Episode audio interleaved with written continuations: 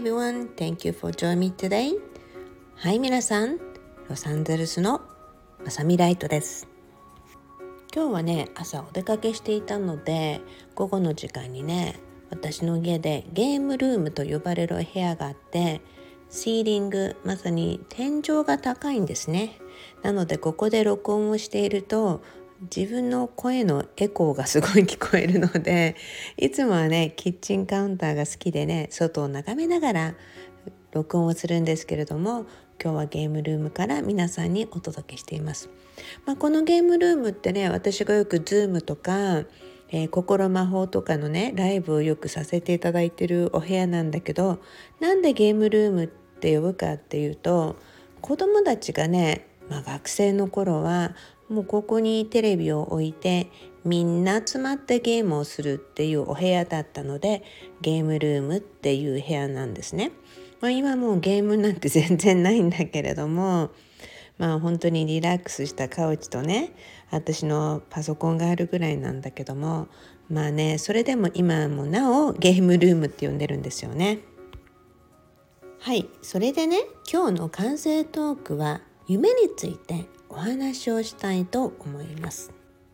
昨日ね私心魔法のかけ方を録画させていただいて、まあ、結構多くの人がねあの顔出しライブって出しててね私の沖縄の姉的存在のねお城さんも顔出しライブって私はこの表現に笑ったんだけどもまあでもそうなんですよ。以前はねビデオで録画をすることが多かったものの今ではねこうやって録音でさっとやって終わることが多いのでもう久しぶりにまさみさんの顔出しライブですよってご案内する人たちのものを見ているとね、まあ、ちょっと自分でも笑ってしまったんですが、まあ、そこでねお話しさせていただいたのが皆さんにねこの新年の抱負の見直しをしてくださいって言ったんですね。ではこれ見直しというよりも多くの皆さんがね年末新年明けたこんな夢を抱いてこんな抱負でやろうと思ってた人たちがやっぱりね一気にもう年明け早々元旦からのねまあ地震とかいろんなことでもう自分の抱負がなんかすっ飛んでいっちゃったとか忘れてしまったとか新年明けてねあの自分の夢をもう一度リビューしてみようと思ってた人たちとかいろんな人たちが、まあ、要は多くの人がね予定していたこととね思わぬ出来事によりその予定していたことができなかったり予定したことの通りのスタートでなかったりさまざまな思いがあると思うんですね。まあ全然そんなことなかったですっていう人もいるかもしれませんがあえてねこの時期にちょうど1週間ちょっと経ったのでレビューしてくださいって言ったんですね。またはねこれを未来に聞いている人たちがね全然違う春とか夏とかに聞いていてももう全然この時にね自分の定期的に目標とか夢っていうのをレビューするってすごくありだと思うのでねちょっとレビューしていただきたいなと思うんです。ゲームルームの冒頭からお話になったんですがまあ、このゲームルームでもね子どもたちはすごく自分のそれぞれの夢をよく語っていました。お友達同士でねたくさんの夢を語っていたりまあ夢を語るってすごい自由なわけじゃない？もう誰だってねどんな夢を抱いたってね誰にもねまあ、文句言われる筋合いもないわけだしみんな好きに自分の夢が語って思ってっていうことありだと思うんだよね。まあ、そこになぜか大人になっていくと自然と知らず知らずにね遠慮がちになっていったりしていく人たちがね増えていく中でなんかがんじむがらめになっちゃってなんか夢も忘れちゃったなんていうことがね増えたりする出来事もあると思うんですね。まあそんな皆さんもあらゆる人ももう一回夢のレビューをしてもらえるといいなと思うんです。今朝ね主人と一緒にまああの新しい店をチェックっていうことでねちょっとお店に行ってきたんですね。そうするとねオーナーさんがまだオープンして間もなくて1ヶ月も経ってなかったようなのでよく見つけてきましたねって言って私新しいの見つけるのすごい好きで得意なんでねまあ行ってみて、まあ、すごく美味しかったんですねそこでねあのいろいろとお話をしていく中でねすごい気さくな方だったのでヨーロッパの方だったんですでそこでね自分がどんな風に夢を抱いてこの店の実現へどんな風に力を注いだかのお話をしてたんですね。でね彼女なんて昔からこういう店を持ちたいとかっていう夢を抱いてたわけでもなくて自分がね何気なく小さい頃から慣れ親しんできたことであったり例えば食べ物屋さんであったりするとこんな食べ物をみんなに提供してみたいなってもしこれがこんな風に叶ったらどうなるんだろうっていう思いを抱いて描いていった時にねいつしかこれが自分の新たな夢となってじゃあこれを実現してみようっていうふうに思うわけですよね。でこの時にねすごく、まあ、主人がねまあ、珍しくって言ったら変なんだけど あのすごいいい言葉を使っていて、まあ、なかなかやるじゃない？って私は思ったのねその時に。なぜなら、まあ、どんなインスピレーションからこの夢を抱き始めたの？ってこの店をやろうと思ったの？って聞いたんですね。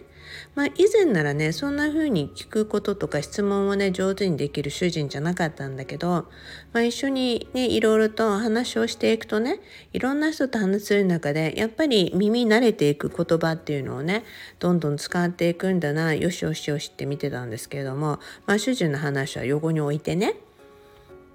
まさにねピンときたことがまさにインスピレーションであり、インスピレーションと自分のドリームという夢をどうつなげていくかによってね、すごくいい流れっていうのを見させていただいて、まあ、すごく良かったねって、これからのお話とかね、いろいろとしていたんですね。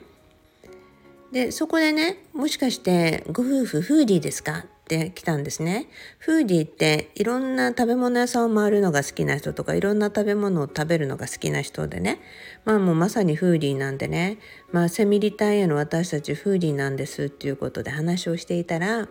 あそこの店行ったことあるっていういろんな話しててあそこ行ったことある。あそこ行ったことあるってまあ大抵主人は店の名前覚えてないので、まあ、私に降ってきた時にあそこ行ったってどういう感じだったっていろいろね聞かれた通りに答えていたらすごく視点が面白いっていうことで、ね、あそこの店ってね、あの、以前に、例えばロサンゼルスの方でね、すごくいい可愛いカフェがあって、で、私もそこのベーカリーすごい好きだったんですね。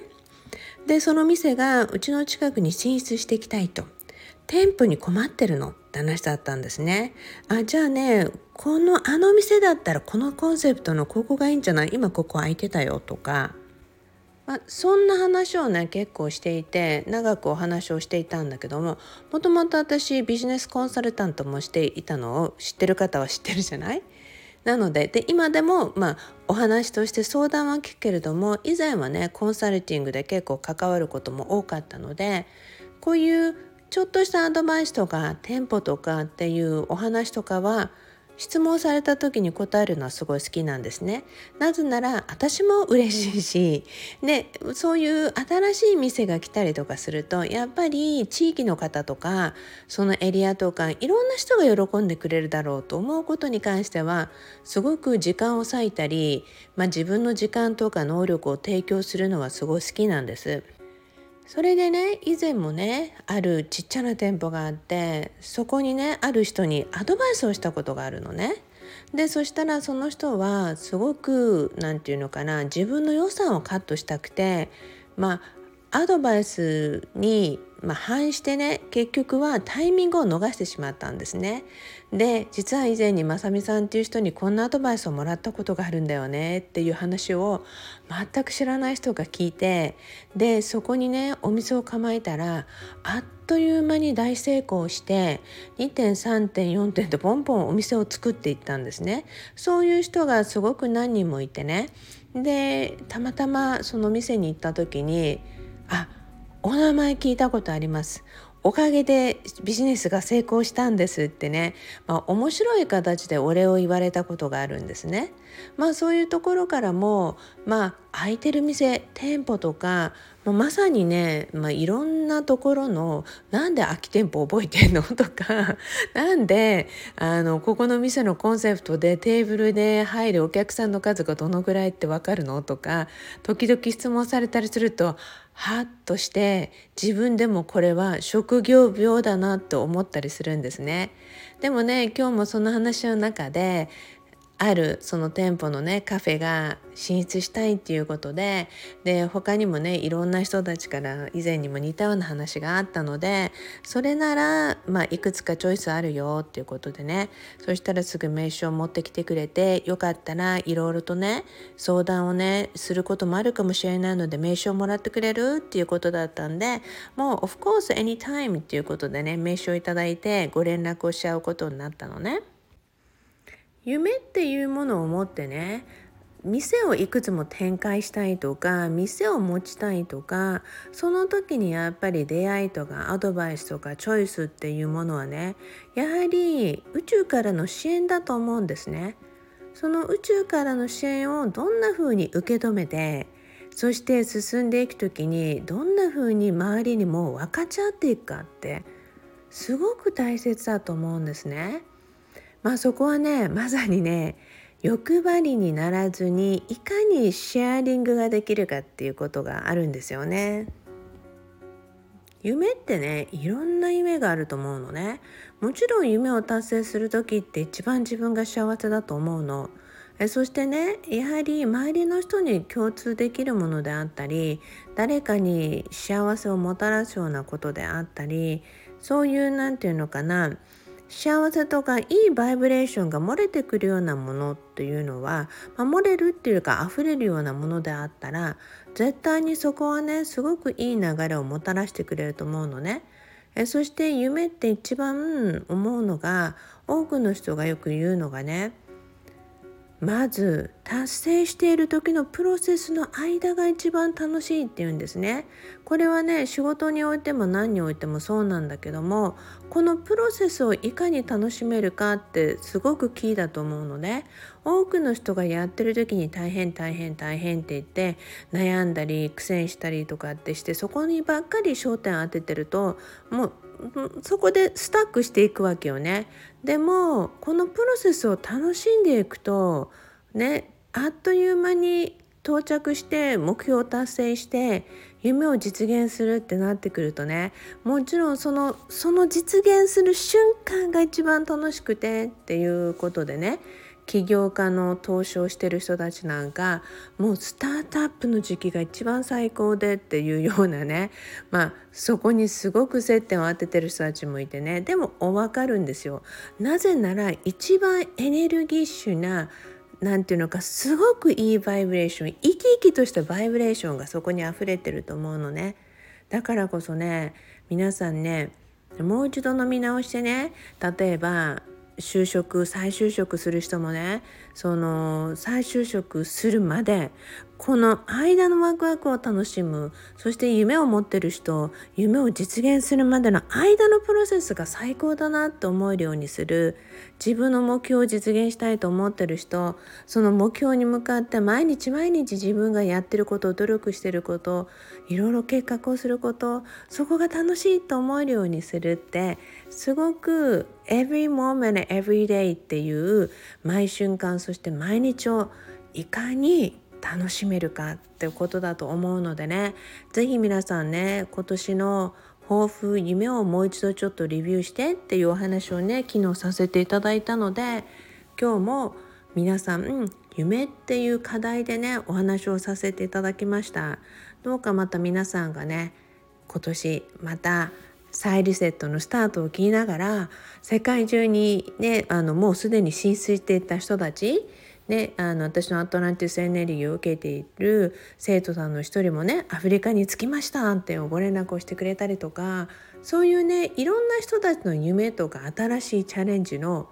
お話お便りをいただくために私もグッドゴーすごい頑張ってねって応援する方もねすごい嬉しいんですよ。なので応援する方も応援される方もみんな楽しくハッピーなモードでね是非毎日を過ごしていけるようにしていきましょう。